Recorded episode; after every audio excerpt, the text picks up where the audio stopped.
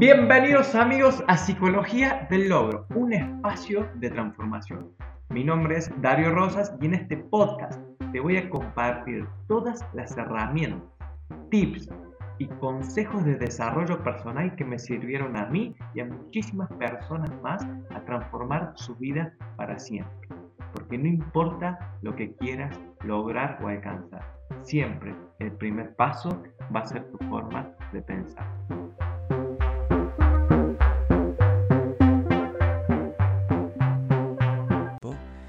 Me siento muy identificado porque yo he sido un gran procrastinador hasta que aprendí algunas herramientas que me han servido mucho y en este episodio las voy a estar compartiendo contigo, con vos, para que podamos entre los dos tener una idea mucho más clara de qué hacer cuando ese cerebro pachorro nos quiere una vez más patear para adelante alguna acción que sabemos que tenemos que hacer, que sabemos que tenemos que realizar y la seguimos postergando, postergando. Dejar para mañana lo que sabemos que tenemos que hacer hoy se llama procrastinación y es uno de los males que habita hoy en día en cualquier persona y es uno de los aspectos que debemos de cambiar si queremos crear y lograr cosas importantes en nuestra vida. Porque muchas veces pasa que eh, hacemos muchas cosas, ¿sí? Durante el día, realizamos muchas actividades, pero nos sentimos mal, nos sentimos como si realmente no hubiésemos hecho nada. Porque lo que sucede en esas situaciones es que en, lugar de estar haciendo cosas importantes, estamos reaccionando y haciendo cosas urgentes. Seguimos por la vorágine del día y nos lleva a hacer cosas urgentes versus hacer cosas importantes, porque hay otros días donde no hacemos mucha cantidad de cosas, es más, tenemos tiempo libre, solamente hacemos una o dos cosas, tareas que, son realmente importantes y tenemos esa sensación de placer, de que hemos cumplido, de que el día ha sido productivo. Entonces, primero tenemos que eh, empezar a distinguir cuando hacemos cosas eh, urgentes de cuando hacemos cosas importantes. Las cosas importantes generalmente son cosas que nos van a, a mejorar en algún aspecto o nos van a acercar a nuestras metas, a nuestros objetivos, ¿sí? Si es que tenemos planteados nuestros objetivos. Entonces esas son cosas que sabemos que de hacerlas algo va a haber mejor en el futuro, algo va a pasar en un futuro que a corto o mediano plazo algo va a estar mejorado, hay, una parte que va a estar concluida, mejorada y, y algo positivo va a suceder. Las cosas urgentes son cosas reactivas que muchas veces eh, no tienen que ver con algo que pueda llegar a suceder en el futuro, sino algo más del día a día, más cotidiano, y que muchas veces en esas pequeñas tareas, por no tenerlas organizadas o por no tener esta información que voy a compartir a continuación con vos, puede que eh, no sean tan productivas, ¿sí? A veces son necesarias, pero no quiere decir que sean productivas. El tema es que si las empezamos a organizar y empezamos a darle más valor a lo importante que a lo, urgente, eh, vamos a tener esa sensación de día cumplido y de productividad, ¿sí? A continuación, em, vamos a compartir algunas de las estrategias, para ser más preciso, van a ser 8 de las estrategias que yo considero más importantes a la hora de abandonar esta procrastinación. Lo más importante que tenés que saber es que a esto nos pasa a todos. No sos la única persona que deja para mañana las cosas importantes que tiene que hacer. Nos pasa a todos eh, y es muy común que nos pueda seguir pasando. El tema es que cuando tengamos ciertas herramientas va a disminuir la frecuencia y vamos a tener herramientas más poderosas para nosotros poder combatir esa procrastinación y poder gestionarla de mejor manera, no erradicarla al 100% porque nuestro cerebro siempre, siempre, siempre va a buscar el ahorro de energía, va a buscar el placer inmediato, te va, va a ser siempre más placentero echarte a ver Netflix que terminar esa tarea que tenés que hacer, que terminar esa, no sé, esos informes que tenés que terminar, que hacer actividad física. Siempre va a suceder que en el momento de accionar para esa situación te va a llenar de excusas y de justificaciones de por qué no deberías de hacerlo. Porque es muy tarde, porque hace frío, porque recién termino de comer, porque mm, dormí mal, porque es lunes, porque es sábado, porque es miércoles, porque cualquiera de las excusas que nos llega y que el cerebro es muy, muy, muy talentoso en, en este arte. La verdad es que tiene una capacidad que siempre a todos nos, nos, termina muchas veces ganando, pero ahora no va a ser el caso porque vamos a empezar a tener un poco más de herramientas de que las hay y que nosotros tenemos que empezar a conocerlas, incorporarlas a nuestra vida para poder hacerle la tarea difícil a este cerebro que lo único que quiere, no quiere que seas una persona exitosa en tu trabajo, no quiere que seas un atleta, no quiere que eh, seas una persona delgada y que coma sano, lo único que quiere es ahorrar energía y cualquier acción que le permita em, ahorrar energía va a buscar la excusa para mantenerte en esa zona cómoda, conocida, donde eh, la energía se, cuida, se protege y eh, se asegura la, esa supervivencia de ese organismo porque energía es sinónimo de supervivencia. Entonces el cerebro es absolutamente pachorro en ese sentido y nosotros tenemos que aprender a ser los jinetes que domine esa, esa, ese cerebro para poder lograr las cosas que queremos lograr en nuestra vida. ¿sí? Entonces a continuación voy a pasar a repasar algunas de las ocho razones o de las ocho eh, formas que tenemos para evitar esta procrastinación. ¿sí? La fórmula número uno o el secreto número uno, la técnica número uno, es actuar como si.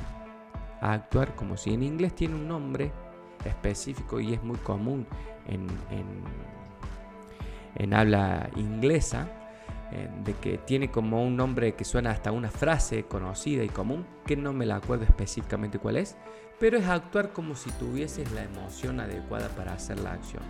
Por ejemplo, si tengo que ir al gimnasio y no tengo ganas, tendrías que frenar un poquito, pensar y actuar como si tuvieses ganas.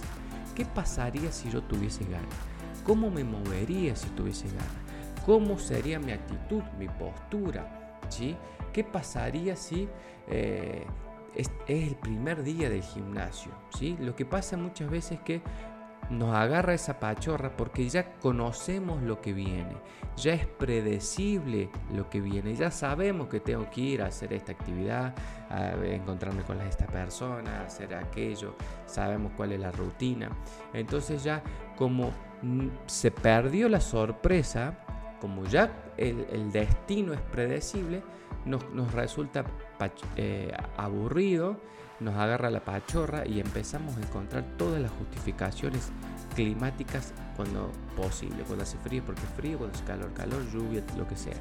¿sí? Entonces, ponerse a pensar en un momento, ponerse a pensar en un momento, cómo me sentiría si tuvieses ganas de, y empezar a actuar para que la fisiología del cuerpo, la postura, cómo me movería, eh, cómo estaría cambiándome, lo que haría si tuviese ganas si fuese ese primer día, porque la fisiología del cuerpo va a empezar a crear, va a empezar a crear el estado emocional adecuado. Muchas veces, y Brian Tracy da un ejemplo en uno de sus seminarios, que muchas veces cuando estás en una fiesta, si te, y te invitan a bailar y vos por ahí no tenés mucha ganas y empezás con, a moverte despacio, suave, como que querés cumplir con, para no, no, quedar mal con la fiesta, pero de repente, de repente, vos te sentís como que estás mucho más motivado, que lo estás disfrutando, que te gusta, que la estás pasando bien. Entonces, ¿qué pasó ahí? el condicionamiento sucede al revés. Muchas veces la emoción crea el movimiento en el cuerpo o, pone a accionar la parte física y esta vez sucede al revés. Conscientemente nosotros condicionamos y gestionamos al cuerpo para que el cuerpo sea el encargado de crear la emoción, porque siempre van a buscar armonía y coherencia entre el estado emocional y el cuerpo. Por eso es muy importante que empecemos a actuar como si estuviésemos la, sensación y el estado emocional adecuado para ir al gimnasio, para comer lo, lo que tenemos que comer, para hacer ese informe que sabes que tienes que hacer, para ir eh, y crear lo que tenemos que crear. Porque esto va muy de la mano con el segundo punto. Ya dijimos, punto número uno, actúa como si, y ahí está la explicación eh, más fisiológica, neurofisiológica, ¿sí? Punto número dos, conecta con la emoción que vas a sentir de finalizar la tarea, ¿sí? Generalmente, y me pasa mucho a mí, incluso para grabar el podcast, para hacer alguna tarea que tengo que hacer, que al principio me empiezo, me doy cuenta que empiezo a dar vueltas, empiezo a querer acomodar cosas que tengo que acomodar o me quiero lavar cosas que tengo que lavar, me sale como la limpieza y sé que tengo que hacer esa tarea y, muchas veces la voy postergando, pero en un momento cuando soy consciente y identifico el estado emocional que estoy, lo que hago es conectar con el estado emocional. ¿Cómo me voy a sentir cuando la finalice? ¿Sí?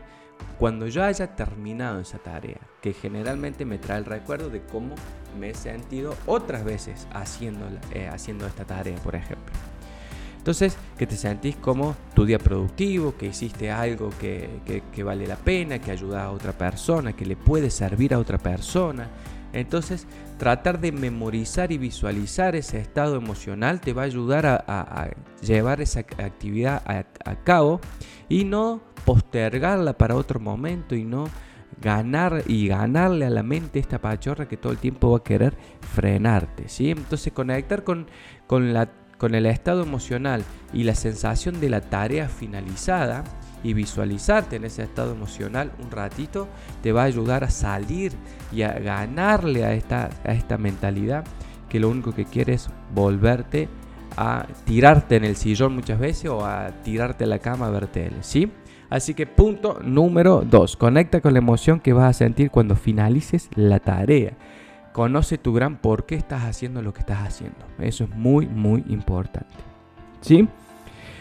Algo también muy importante, que es el punto número 3, es que una vez que nosotros tenemos programado nuestro día, programado nuestro día y vos sabes que a partir de tal hora a tal, a tal hora va a suceder algo y vos ya lo planeaste de antemano, lo escribiste y tenés, no sé, una alarma del teléfono programada para, para que te avise, sabes que ese, eh, a ese momento, cuando ya lo escribiste, es más fácil que te comprometas a realizar la actividad. Yo, por ejemplo, personalmente, si siento que si no lo escribo en la agenda, es una tarea que no voy a poder realizar, que voy a encontrar una excusa porque no va a estar asentado ahí. Ahora, una vez que yo de puño y letra lo escribo, y es más, escribo la hora en la que voy a empezar, y ahora he, incluido también la hora en la que voy a terminar, es como hasta un desafío que uno se pone. Entonces, si yo decidí que mañana me voy a levantar temprano para salir a correr, a caminar, lo que sea me voy a levantar a esta hora, voy a, agarrar, tomar agua, voy a hacer lo que tenga que hacer la mañana y voy a salir 6 y media de la mañana a correr. Entonces yo lo escribo, lo anoto, me comprometo y ya me voy, a, me voy a ir a dormir con ese estado de saber que ese estado emocional, de saber que al otro día acabo de tener un compromiso conmigo mismo, lo acabo de escribir y voy a saber que eh, al final del día, si no lo hago, me voy a sentir mal, me voy a sentir em, de una forma que eh, sentir que me fallé, por así decirlo. Entonces, muy importante es programar el día, muy importante. y esto te ayuda a diferenciar las cosas importantes de las cosas urgentes. Entonces, si vos tenés planeado que de tal hora a tal hora vas a trabajar en ese proyecto, es más, es más fácil que acomodes las cosas urgentes a eso que las cosas importantes. O sea que la prioridad vas a, vas a armar el, tu día en base a lo que es importante y no lo que es urgente. Urgente sería, por ejemplo, no sé, eh, sucedió, a ver, eh, limpiar algo de tu casa, ¿sí?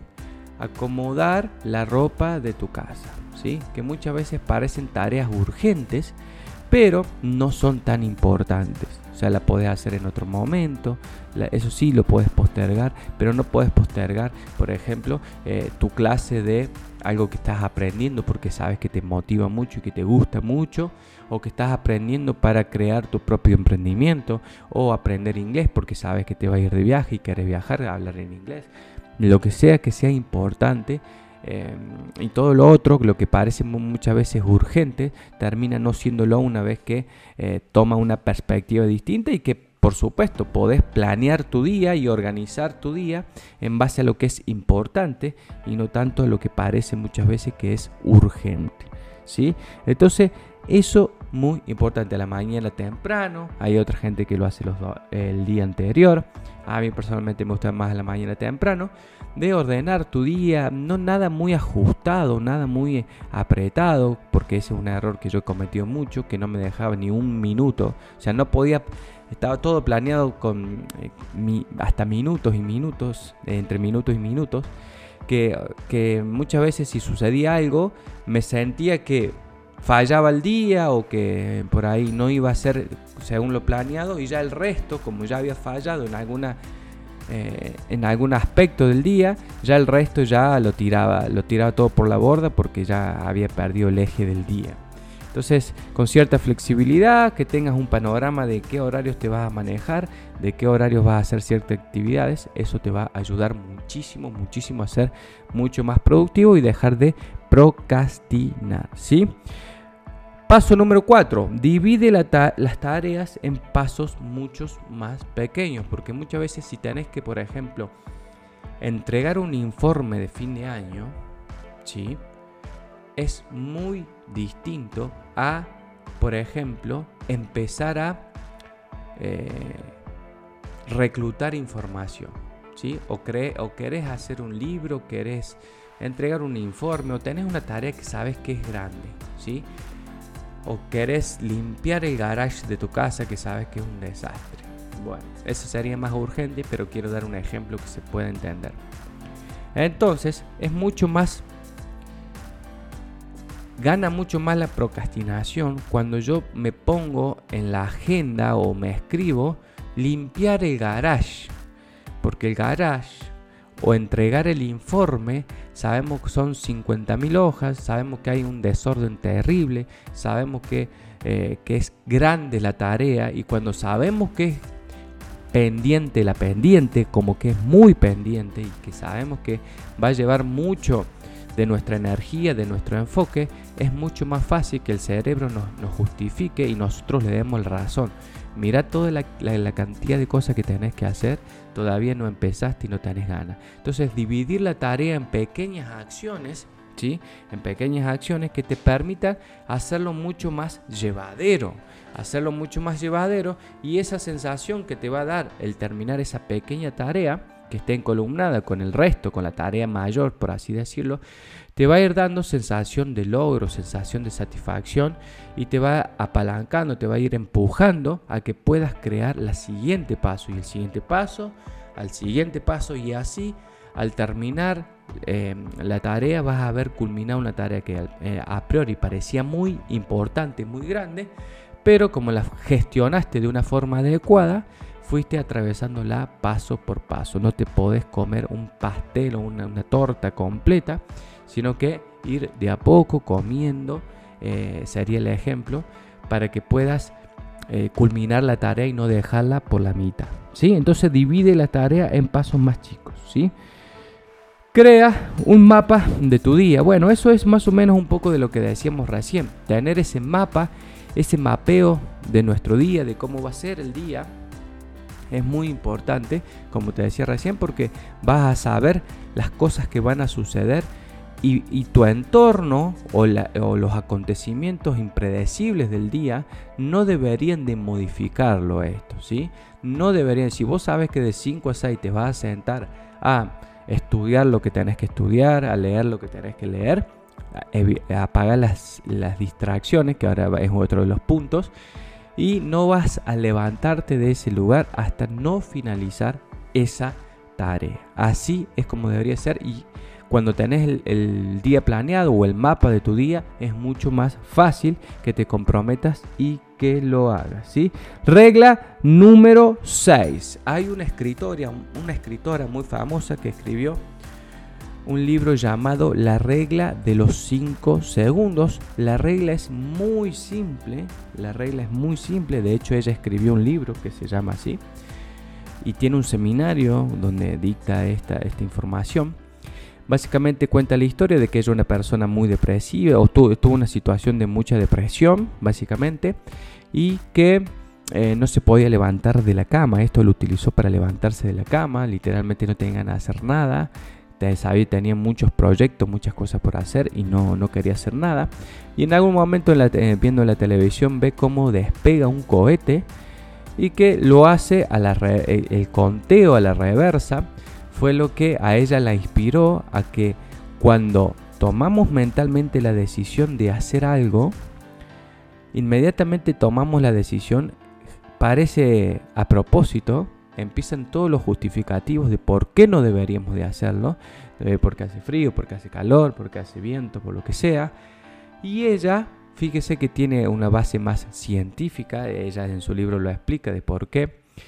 Lo que intentaba hacer es superponer a ese diálogo interno de la mente con un conteo reverso donde decía 5, 4, 3, 2 y apenas terminaba el conteo eh, al llegar al número 1, ponía el movimiento, una, eh, una parte del cuerpo que sería la, hacía la secuencia de movimiento, que sería la secuencia de movimiento de levantarse de la cama, sacaba los pies de la cama, hacía, se sentaba, hacía algún gesto, algún movimiento que la forzara y una vez que ya estaba, eh, como yo siempre digo, cuando ya había empujado ese auto, que al principio se hace muy pesado, ya era mucho más llevadero em, lograr vencer esa procrastinación. Y tiene mucho sentido porque fíjese que lo único que hacía y muchas veces nos pasa que cuando tenemos un diálogo interno medio incómodo, lo que nosotros hacemos es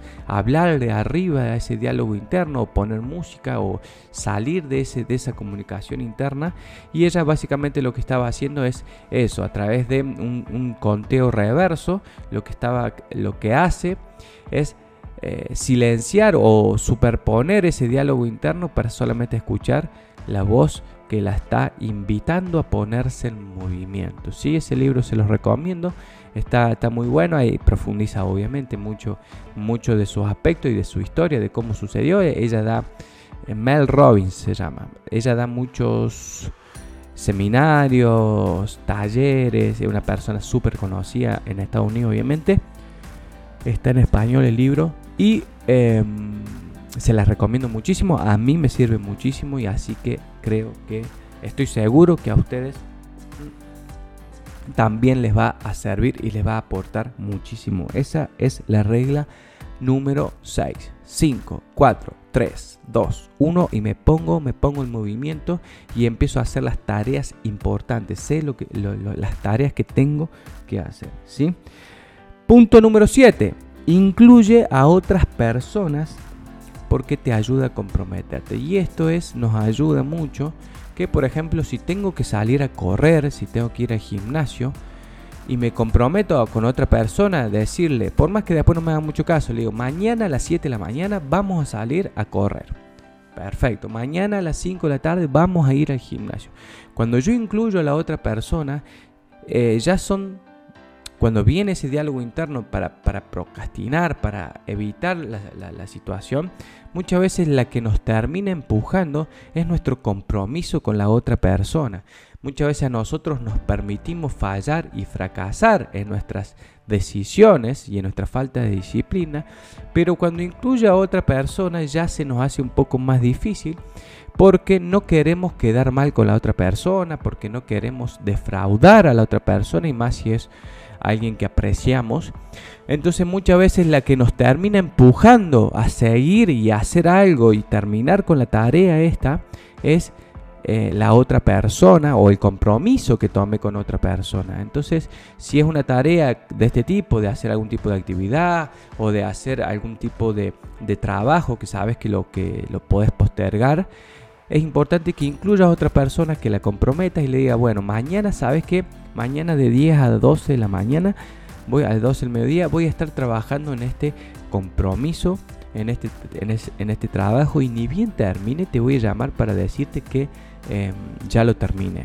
Entonces es una forma de comprometerte con la otra persona y a, lo mejor no incluirla si es un trabajo, pero si ella se puede comprometer y acompañarte eh, en una actividad física, en lo que sea, te va a servir mucho, mucho más. Muchas veces cuando no tenés ganas de entrenar o cuando no tenés ganas de ir al gimnasio y perteneces a un grupo, es el otro, es el grupo el que te termina te, eh, te, termina motivando, te termina inspirando a que puedas eh, salir de esa zona cómoda y ponerte en marcha, ponerte en acción para cumplir las actividades del día. ¿sí?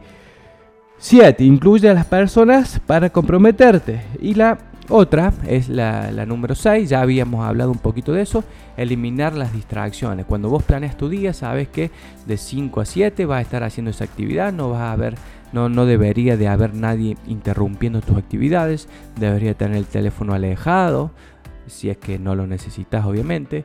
Deberías de estar enfocado al 100% en esa actividad y no levantarte de ahí hasta terminarla, ¿sí? Entonces, vamos a repasarlas.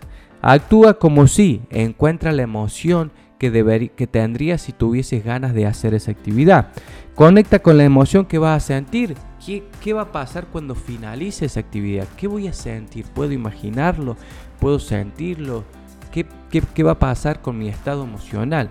Si logro conectar con ese estado emocional realmente, va a ser mucho más fácil que eh, pueda poner en acción, me, pueda poner en acción a hacer las actividades que sé que tengo que hacer. ¿sí? Programa tu día. ¿sí?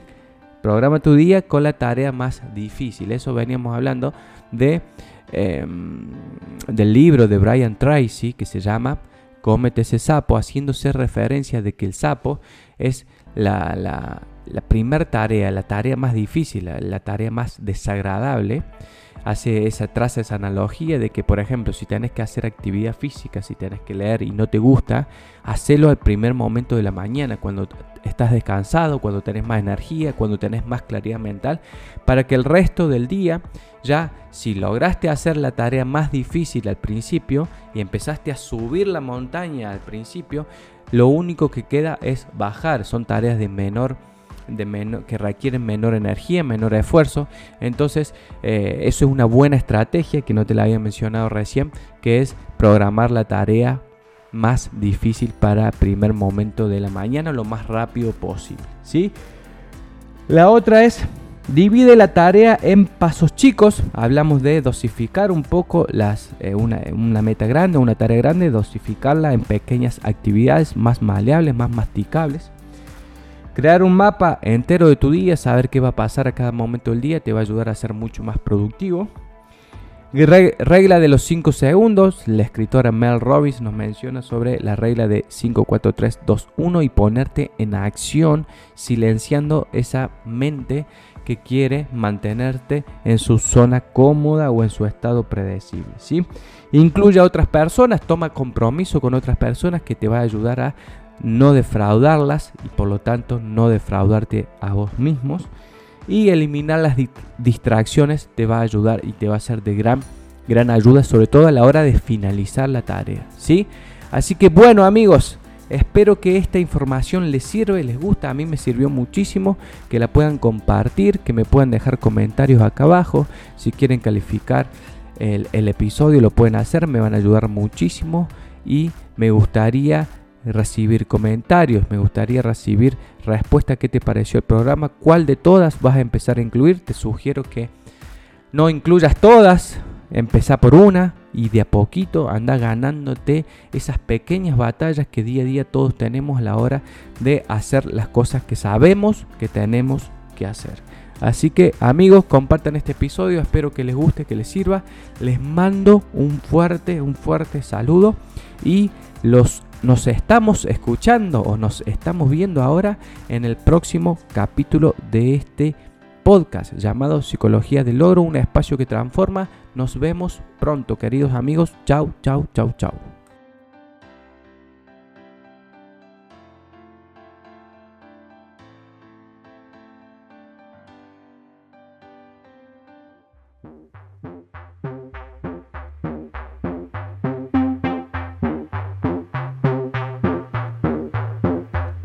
Esto fue un episodio más de Psicología del Logro, un espacio que transforma. Recuerda que esto es muy importante que lo puedas compartir con las personas que crean que realmente esta información les va a cambiar su vida. Que no importa lo que quieran lograr, no importa lo que quieran tener o alcanzar, siempre el primer paso va a ser su forma de pensar. Hasta luego amigos.